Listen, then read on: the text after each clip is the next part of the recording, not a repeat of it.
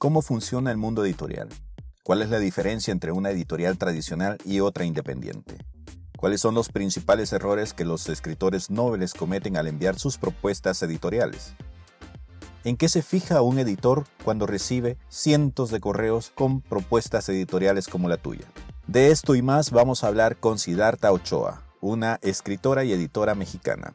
En este capítulo vamos a aprender algunos de los secretos más intrínsecos en el proceso y el mundo editorial de los libros de ficción. Yo soy Diego Murcia, de bitextuales.com, donde resolvemos tus necesidades de contenido y traducción de documentos. Para más información, visita bitextuales.com. Eso es B de barco y de iglesia, textuales de texto. Estás escuchando Secreto a Voces. Antes de comenzar, por favor suscríbete a mi podcast para que no te perdas ninguno de los contenidos que te ofrezco. Siddhartha nació en la frontera norte de México. Es escritora y editora. Fundó Abismos Editorial y recientemente Abismos la revista. Es autora de los libros Tatema y Tabú, editado en Lima, así como Estética de la Emancipación, Historia de las Feminazis en América, y de ensayos sobre literatura del norte de México y de autores norteamericanos. Fue becaria en la categoría Jóvenes Creadoras del FONCA y del Fondo Estatal de Baja California en cuento y novela en una y dos ocasiones respectivamente. Ha colaborado en las revistas Lee Más de las librerías Gandhi, Nexos, Letras Explícitas y en la revista Río Grande Review de la Universidad del Paso, Texas. Además, coordina el programa de escritura creativa de reciente creación de Abismos Editorial con sede en Tijuana y Morelia. Siddhartha, este es un gusto para mí que estés ahora en este programa y que puedas compartir alguno de tus conocimientos. Espero que te sientas en casa.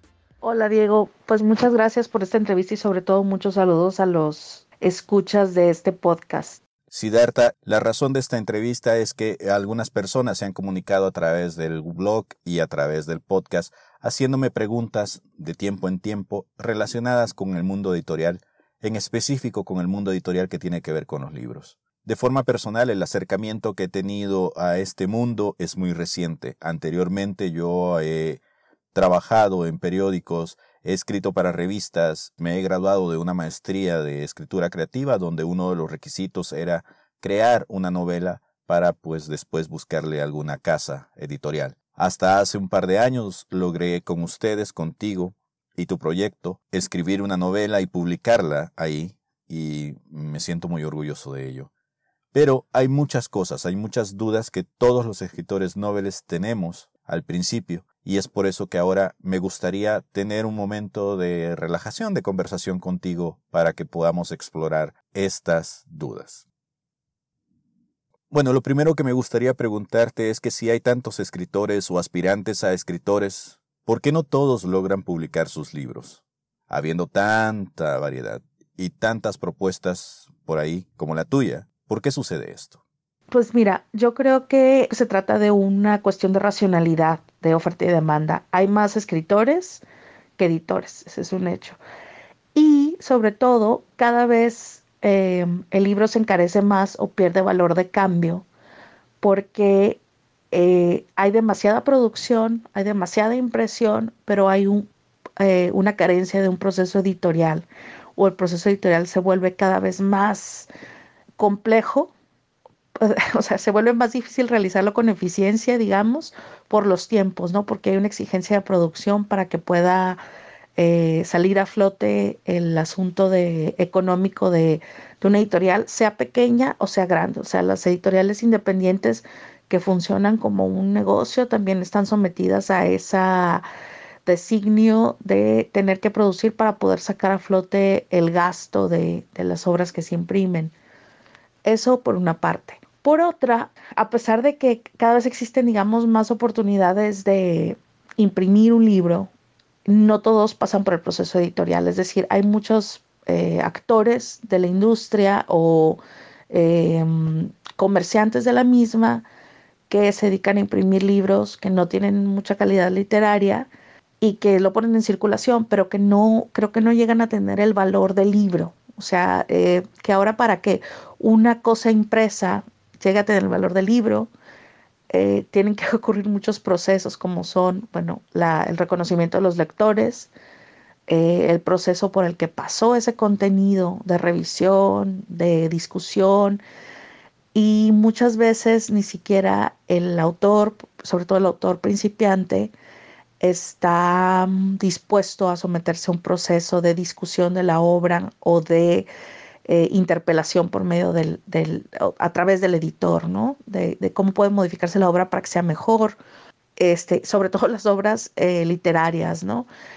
Entonces, bueno, muchos aspirantes de escritor quedan en ese, se quedan en ese punto porque este, entonces terminan eh, sin encontrar editor y entonces imprimiendo el libro a lo mejor sin que alguien realmente haya leído la obra o la haya discutido. Entonces, muchas cosas de las que se imprimen ahora realmente no tienen un valor literario.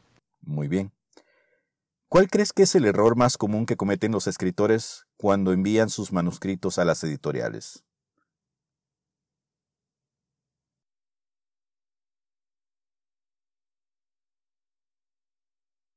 Yo creo que uno de los errores principales es no haber corregido lo suficiente la obra, ¿no? Y, y vamos, de esto adolecemos todos los autores este, nuevos o, o, lo padecimos en algún punto, digo, tampoco es como hacer escarnio del error.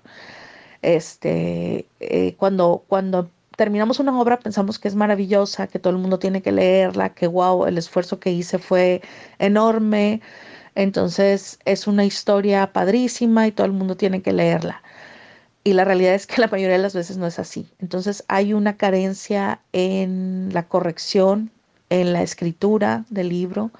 Está esa idea extraña de que el editor es una especie de reescritor de la obra, de los errores del autor, o que, eh, o que también es como una especie de, este, ¿cómo decirlo? Eh, un empleado al servicio del autor, que se va a encargar entonces de que la obra eh, primero, de no criticar la obra y segunda, de corregirle todos los errores de escritura posibles, ¿no? Entonces, esto es, eh, la escritura sigue recayendo en el autor y muchas veces esto, este, de una, por una razón muy extraña y muy común, es que el error es ese, ¿no? O sea, no corregir lo suficiente el manuscrito, no haberlo sometido a otra lectura antes de a un editor, a la lectura de un amigo, un profesor. Es muy complicado, ¿no? Que, que, que alguien se dé el tiempo de corregir a profundidad este, la obra de un, de un tercero. Eh, y muchas veces se, envían manuscritos todavía que les hace falta descansar, ponerlos a descansar en el cajón, este, algunos meses y luego regresar a ellos y volverlos a corregir y otra vez volverlos a corregir. Entonces, creo que ese sería uno de los errores más comunes del escritor eh, y creo que de cualquier escritor, porque también eh, del, escritor experimentado, muchas veces sometido a ciertas presiones por publicar, entonces envía cualquier manuscrito a la editorial y, y se lo imprimen a lo mejor porque ya tiene un nicho de venta o porque ya puede vender este para el editorial cierta cantidad de ejemplares, entonces se acepta ese manuscrito. Pueden ocurrir todas estas este, cosas si no se tiene un respeto por el proceso de la escritura, que eso es otro de los errores de los escritores. Antes de que mi libro lograra llegar a tus manos, tenía muchas dudas, la verdad. Eh, yo no sabía qué es lo que había que mandar, cómo se debía escribir una propuesta, en realidad no tenía ni idea porque nada de esto te lo enseñan ni en las universidades y muy poco lo comparten otros escritores. Es como algo que se da por entendido. A vos, ¿qué es lo que te llama la atención de una propuesta editorial cuando te mandan un manuscrito? ¿En qué es lo que te fijas? ¿Qué es aquello que te llama la atención y, y que al final te hace decir, sí, vamos a publicarlo? Bueno, pues yo me fijo sobre todo en la capacidad de escritura del, del autor. Eso es lo primero. Digo, llegan muchas cosas muy extrañas al correo del editorial cada semana. Curiosamente ya no les respondemos porque muchos autores contestaban muy molestos porque se rechazaba la propuesta del manuscrito, así, este, hasta con este, cartas extrañas recibía entonces ya dejamos de contestarles por qué no se va a publicar. También esa es otra, esa es otra de las cosas que tienen que saber los autores. Muchas veces si te pones a contestar eh, todos los correos, no tienen una buena recepción esas respuestas. Y la segunda es su viabilidad financiera, ¿no? Su viabilidad eh, económica, porque finalmente el editor es un empresario de la cultura, entonces cada proyecto que llega a lo mejor puede ser un libro bastante solvente, pero no existe la posibilidad ni de hacerlo circular, ni de venderlo, ni de financiarlo por medio de alguna de las instituciones del Estado o por medio de una fundación, porque también trabajo con fundaciones y muchas veces es la razón por la que no se, no se llega a imprimir un libro, que no, el libro no, no, no es solvente eh, y eso puede ser por varias razones. Eh, no es que el editor no quiera editarlo, sino que a veces no se puede editar ciertas obras porque no es el momento eh, económicamente hablando, aunque el libro ya esté terminado. Y, bueno, muchas veces yo he buscado durante bastante tiempo hacer posible libros que, que pues no se han podido editar ni en otra editorial ni en otro momento y muchos de verdad nunca salen a la luz y a lo mejor tienen este, más suerte en otra editorial, pero hasta ahorita no ha sido el caso de esas obras que dices vale la pena editarla, pero no es viable porque son libros de teoría muchas veces que tienen un público muy reducido o son libros muy costosos eh, a lo mejor de literatura infantil que tienen ilustraciones o son novelas que requieren una gran inversión porque son en varios tomos o no sé, son ejemplos. Por la poca experiencia que yo tengo en el medio, yo sé que hay muchas pasiones, muchos recelos, eh, envidias y cosas así por el estilo. Em, ¿Cuáles dirías que son las cosas que suceden en el mundo editorial y que los escritores noveles desconocen? Yo creo que existe un desconocimiento del proceso editorial por parte de los escritores y esto me ha ocurrido con, con autores muy amigos míos que no están dentro de mi editorial y con autores de mi editorial. Eh, creo que hay un desconocimiento muy profundo de cómo es que el libro circula, eh, también esto creo que es uno de los regalos que nos dio el, el, el poscapitalismo, esta idea de que cualquiera puede ser famoso de repente y que puede vender 3.000 libros y que entonces solamente es deficiencia del editor el no distribuir los libros efectivamente para que se vendan tales ejemplares. Y esto está alejadísimo de la realidad. El proceso es mucho más complejo. Eh, los puntos de venta están, digamos, acordados eh, por muchas de las grandes editoriales. A las editoriales pequeñas nos dejan poco tiempo en la mesa de novedades, si es que nos dejan entrar a, librerías. Entonces Amazon cambió esta jugada porque puso en acceso directo cualquier libro, cosa que todavía no despega tanto en países latinoamericanos. Eh, tienen demasiados problemas la distribución. Este, y la de Amazon es también un poco deficiente en México y deja muy poca regalía al editor, por ejemplo. Es, más, para mí es más redituable que se venda un libro en Amazon, Amazon gringo a que se venda en Amazon México. Entonces digamos que lo que el autor no sabe del mundo editorial es el tamaño de su fantasía. Este, entre más expectativas tenga sobre, sobre lo que es su propia obra, eh, va a tener menos claridad para ver diversas partes del proceso. Eh, y esto pasa con autores de editoriales grandes. O sea, justo platicaba con un amigo que tiene unas expectativas irreales de una transnacional con la que firmó. Yo le trataba de hacer ver que, que no era así, ¿no? O sea, que, que realmente la editorial ni buscaba desaparecer su título, ni buscaba enterrar libros que ya había impreso, pero que realmente llevarlos a los canales de distribución era más complicado de lo que él creía, ¿no? Eh, que no de repente iba a inundar todo, todo su, su, libro, todas las librerías y todas las ferias, o sea, eso era absurdo y no, realmente no, no salimos de acuerdo en ese punto. Este, y bueno, lo mismo ha pasado con muchos, muchos autores eh, de editoriales independientes también. Cuando uno no está tan al tanto acerca de la diversidad de casas editoriales que existen en este país o en otros países, uno fantasea acerca de lo que en realidad es una editorial. En tu caso, vos sos la cara visible de una editorial independiente. Pero, ¿qué significa eso? ¿Cuál es la diferencia entre una editorial independiente y una editorial tradicional? Yo siempre he dicho que las editoriales independientes son las que son independientes del gran capital, porque realmente requerimos muchas veces, al menos una vez cada dos años o una vez cada tres años, algún subsidio del Estado para poder eh, sobrevivir con, cierta, con cierto decoro las editoriales pequeñas.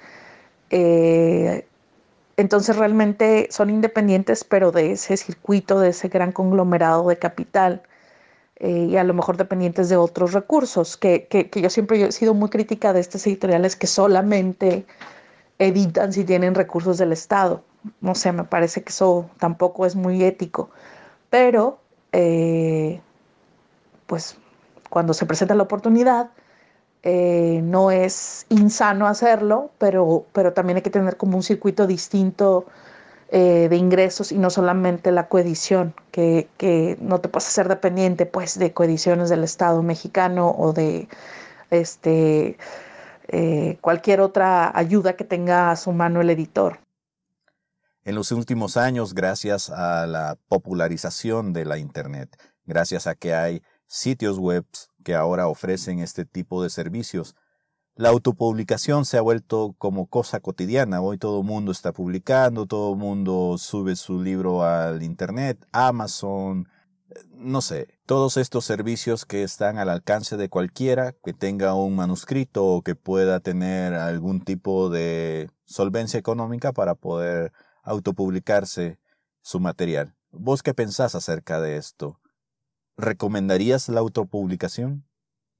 Mira, yo creo que sí es un recurso válido, siempre y cuando sea como un, un, grupo a lo mejor de autores o de amigos que leen sus obras, eh, que las discuten, que las interpelan, que las eh, corrigen y que, y que las sacan a la luz, ¿no? Eh, pienso en un grupo como el de Tijuana, no sé, Luis Humberto Crosswhite, Rafa Saavedra, que hicieron algo parecido con una cosa que se llamaba Lloremito Press y que sacaban sus libros y, había publicaciones de autores que ahora son importantes. Eso me parece una gran estrategia de autopublicación. Eh, pero que siempre haya alguien que, que, que, discuta la obra, ¿no? Porque si no es muy complicado para un autor decir, esta es mi obra y miren qué maravillosa es y léanla, eh, si no existe como un apoyo detrás, un apoyo moral o, o casi artístico, ¿no? De, un grupo o de un editor o, o, de otro colega. Bueno, esto me lleva a otra cuestión, eh, un poco más personal en tu, en tu caso. ¿Qué fue lo que te motivó a volverte editora?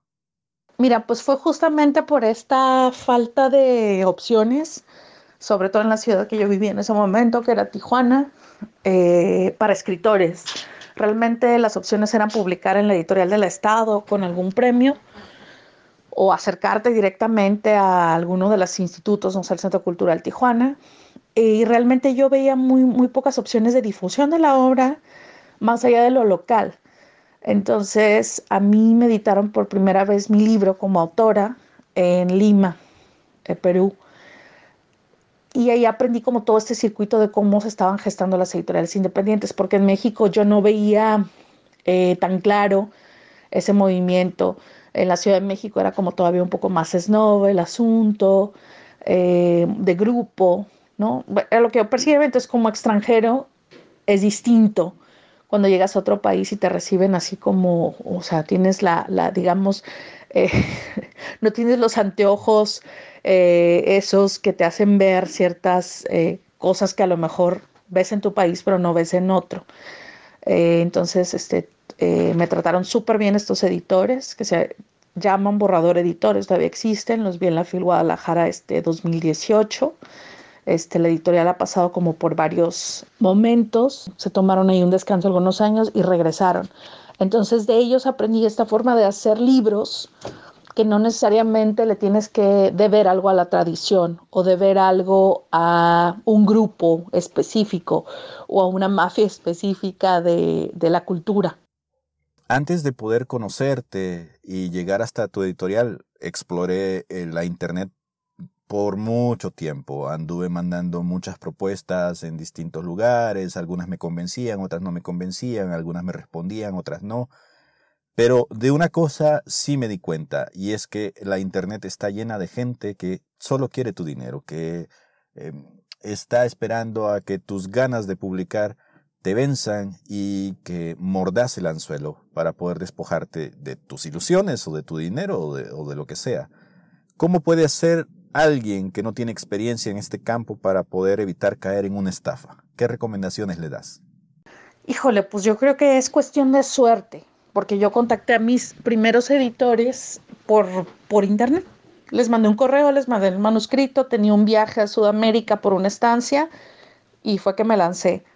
Fue una apuesta arriesgada, pero creo que este, la seriedad de una editorial se determina revisando su catálogo, revisando las actividades que hacen, revisando si tienen presentaciones, cuáles son los autores del catálogo, revisar bien eso para, para no caer como en manos de algún editorial que realmente no edite libros o que edite puros desconocidos. Al menos en su catálogo tendría que tener eh, algunos autores importantes para que la editorial tenga mayor seriedad, ¿no? Sobre todo cuando no se conoce a los editores.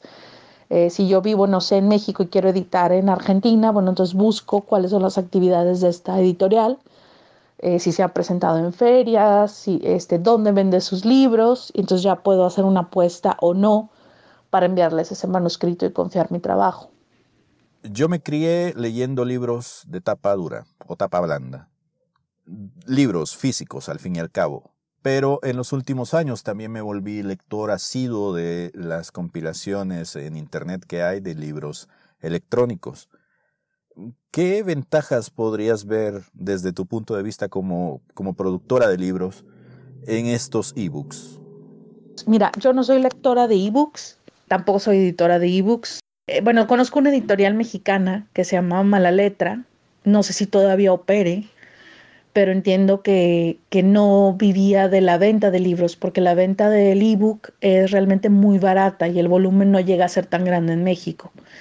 Eh, porque no estamos acostumbrados a esos lectores, porque a lo mejor somos un poco tercos en nuestras formas tradicionales de lectura, no lo sé, pero eh, yo sí creo en la supremacía del libro impreso sobre el ebook. En ese sentido, pues, o sea, en el sentido de su valor, su valor de cambio. Eh, y me refiero a valor de cambio con todo lo que, con toda la carga cultural que puede traer el objeto en sí mismo yo creo que sí es necesario tener un respaldo de ebook de, de la obra. O sea, mm, eh, de mi tercer libro como autora, que, que, la editora tenía un catálogo bastante amplio y después cerró el, la editorial, estaba en la editorial que yo publiqué, Historia de las Feminidades en América, estaba José Vicente Anaya, Rocío Cerón, Amaranta Caballero Prado, el Ingeginian, Roberto Castillo, Diarte, o sea, había varios autores que me parecían muy interesantes que están en el catálogo, pero la editora cerró el proyecto de un día para otro, entonces básicamente los autores nos quedamos huérfanos de editor. Y, la obra puede eh, enterrarse. Entonces lo que yo hice fue sacar un formato de ebook también, este, vender los libros en Amazon y, y mucha gente me ha dicho que ha comprado el libro en Kindle. Eh, de hecho, me invitaron a una universidad en la ciudad de Puebla y el, el, coordinador había leído el libro, el coordinador del programa de lectura había leído el libro por medio de Kindle. Después vi un comentario en Facebook de una, un contacto muy extraño que este, hablaba pestes de mi libro y lo había comprado en Kindle. Entonces creo que si te acerca un público el formato del ebook ¿no? Digo, ya estoy diciendo aquí una marca, ¿no? Pero Kindle es Amazon donde la gente va a buscar libros, lo, más común es que tenga esa hegemonía este canal. Entonces, eh, creo que sí debe tener algún soporte electrónico el, el, libro. Hay posturas más radicales que dicen, no, bueno, entonces hazlo copyleft. No sé, una vez me lo decía Luis Amara. Haz tu libro de, de, de venta libre, ponlo, ponlo en internet para que todo el mundo lo lea este, no sé, eh, quizás sí, quizás sí sea una buena estrategia para llegar a, la mayor cantidad de, audiencia posible, eh, desde que los derechos de autor han caducado, ¿no? O sea, que ya no existe esta propiedad intelectual que se tenga que resguardar tan celosamente. Tengo una curiosidad y quizás es un poco más el morbo mercadológico que me asalta. ¿Cuál es el género que mejor se publica en estos días y por qué? Mm, mira, el dictado del mercado es la novela. La novela como principal género, el que tiene mayor difusión y el que supuestamente tiene mayor niveles de venta. Yo edito cuento porque a mí me gusta escribir cuento y me encanta leer cuento. Entonces, muchas veces estos libros de cuento han tenido mucha más resonancia dentro del editorial o en la difusión de las obras de la editorial misma eh, que las novelas, por ejemplo. Eh, no sé, un libro de cuentos es más versátil, llega a un público más amplio, a lo mejor la novela es público adulto y el cuento a lo mejor un niño puede estar interesado, un adolescente, aunque no necesariamente sean libros de literatura infantil y juvenil, pero que siempre está ahí la curiosidad, no sé, yo empecé leyendo a José Emilio Pacheco, a, este, leía los cuentos de Edgar Allan Poe, porque me parecían como de misterio, eh, leí los relatos, con, eh, una compilación que había, así como de una edición medio pirata de cuentos de Hitchcock, también leía en los, en los noventas, no sé si te acuerdas que era muy famoso Arl Stein con una serie que se llamaba Goosebumps. O sea, el, el género del cuento me encanta porque lo leí desde, desde que era muy chava y me gusta seguir editándolo, pero tengo entendido que en las grandes editoriales solamente, solamente van a editar un libro de cuentos si el autor es un súper éxito de ventas en un género anterior como una novela. Entonces, ahí está la realidad de los géneros. Como periodista me veo obligado a preguntarte esto sobre portadas y títulos. ¿Qué tan importantes son para el escritor a la hora de promover su obra ante una editorial, ante un lector o comprador? Es decir, para el editor da lo mismo tener un titular rimbombante, llamativo, muy expresivo, o al final eso no tiene nada que ver a la hora de sacar a la luz este material. No, ¿eh? o sea, cada, cada editorial tiene su línea editorial, tiene este, su diseño editorial, su... A mí me, me, conflictó mucho cuando los autores piden como una cosa muy específica para las portadas. Me parece extraño, porque creo que lo que le debe importar al autor es el contenido del mismo y un editor por lo general va a tener más idea de qué es lo que puede ser o no atractivo para un libro. Entonces, eh, muchas veces tirando la, la, la, cuerda, porque a mí me gustan más los libros minimalistas, eh, a veces se ha accedido entonces en la, en la colección novela vamos a poner este, portadas. Y uh, no me siento después tan conforme, ¿no? Aunque sea un libro bonito, siento ahí como un tema medio obsesivo quizá, que a lo mejor el libro no se ve tan limpio o que a lo mejor la tipografía no iba con esa em, portada que ellos están sugiriendo. Eh, y, no puedo cambiar la tipografía cada vez que llegue una portada. Hay editores que hacen eso, por ejemplo, La Cifra lo hace muy bien, que cambian la portada cada, cada, en cada momento, eh, que sacan un libro, son otros colores, otro concepto, eh, y eso lo hacen muy bien, pero entonces sí tiene que haber como una vocación sobre el diseño editorial del libro, tener un, un diseñador gráfico que realmente está haciendo propuestas de diseño que el diseñador conozca el libro, ¿no? que entonces eh, es un proceso un poco más complejo eh, que ya involucra eh, las artes gráficas. Entonces, no, no es importante en el sentido de que, digo, para mí yo creo que una obra se tiene que sostener por lo que contiene. Entonces depende qué editorial es la que te haya editado y el, y qué diseño tenga esa misma editorial. Eh, si, vas a hacer un libro de autor, entonces puedes hacer lo que quieras, poner la tipografía que quieras, los colores que gustes, pero cuando entras a los, a los mandatos de una editorial, sí, sí tienes que, digamos, eh, pues aceptar la, la, la colección, sino entonces, ¿para qué quieres un editor?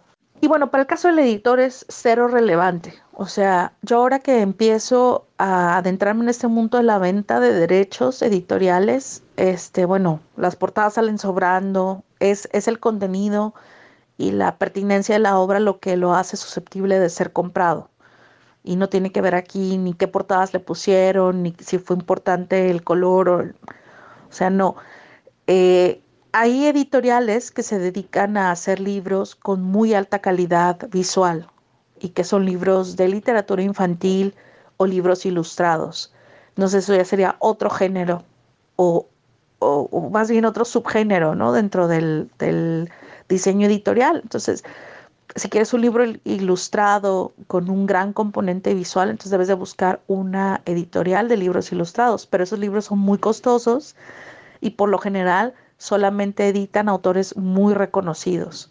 A un, no sé, a un eh, caricaturista que tenga diario la publicación de una caricatura en algún diario nacional, algún autor muy importante que este, sea un éxito de ventas. Entonces sí se hace un, digamos, eh, un libro ilustrado para ese autor que es una garantía de ventas y que no va a ser una quiebra inmediata para la editorial. Cuando yo iba a talleres literarios y mientras avanzaba en mi carrera como periodista, en especial en la parte de la crónica, que es lo más cercano que yo he explorado como periodista y como escritor al mismo tiempo, Solía escuchar este tipo de cosas, mucha gente autonombrarse escritor o escritora, y en realidad nunca habían publicado nada, o, o meramente no pasaban de un par de ensayos, un par de cuentos, pero nunca se les leía un libro. Y luego de aquí me surge esta duda, entonces, ¿debería un escritor considerarse como tal si no ha publicado? ¿O simplemente basta con que la persona se autorreconozca como un literato para poder hacer válida esa autodefinición ante los demás? Yo creo que sí. Eh, puede ser un escritor formidable, pero durante cierto periodo, no sé, en la juventud, cuando estás en tus años, no sé, 20 o a lo mejor estás preparando una obra de arte maravillosa y empiezas a, a escribir como José Saramago hasta que tenías 60 años, es posible, pero no es el caso de la mayoría de nosotros los mortales. Eh, creo que también el oficio del escritor se hace mediante eh, eh, sacar a su obra a la luz. No sé, un pintor, no me imagino un pintor genial tapando sus cuadros siempre para que entonces nadie los vea, porque entonces es tan preciosa su obra y tan grande que nadie puede verla. O sea, eso es absurdo. También a veces es el ego el que dice, este, no, no, no, tú eres superior a todos aquellos que publican, entonces mejor no, no, no lo hagas, eh, tu obra es más grande, ellos son este, escritores a medias, yo en la soledad de mi escritura. Pues no, o sea, a lo mejor te digo eso entre los 20 o principios de los 30 puede ser factible, pero ya si eres un escritor inédito a los 40, a los 50 y dices que tienes una obra, entonces yo sí ahí sí creo que ya la idea de ser escritor se desdibuja porque nadie está leyendo tu obra, entonces nadie puede valorar si esa obra es buena o mala, nadie puede apreciarla. Entonces creo que no hay un proceso de crecimiento, ¿no? Del escritor. Juan Rulfo, que solamente publicó dos novelas, era un talento, pues, enorme. Y aún así publicó, a pesar de su timidez y de, y de su gran inseguridad como escritor, porque al final creo que es eso, ¿no? Por eso solamente publicó dos obras pero publicó dos obras, ¿no? Para llamarse escritor. A lo mejor si Juan Rulfo jamás hubiera publicado esas dos obras, pues no sería llamado escritor definitivamente. Alguien que encuentra un manuscrito por ahí en el cajón, como fue el caso de este sí fue un escritor que vivo, jamás publicó y es el autor de la Conjura de los Necios, John Kennedy Toole. Jamás publicó, pero no por falta de iniciativa, sino porque fue rechazado por Simon Schuster N cantidad de veces y nunca encontró quien lo publicara hasta que la mamá insistió con un editor local en, de donde ellos eran, en, Luisiana, en Estados Unidos, si no me equivoco, en Luisiana, y entonces publica el, el libro de su hijo. Él es un escritor que nunca publicó, pero eventualmente lo hizo, o sea, póstumamente.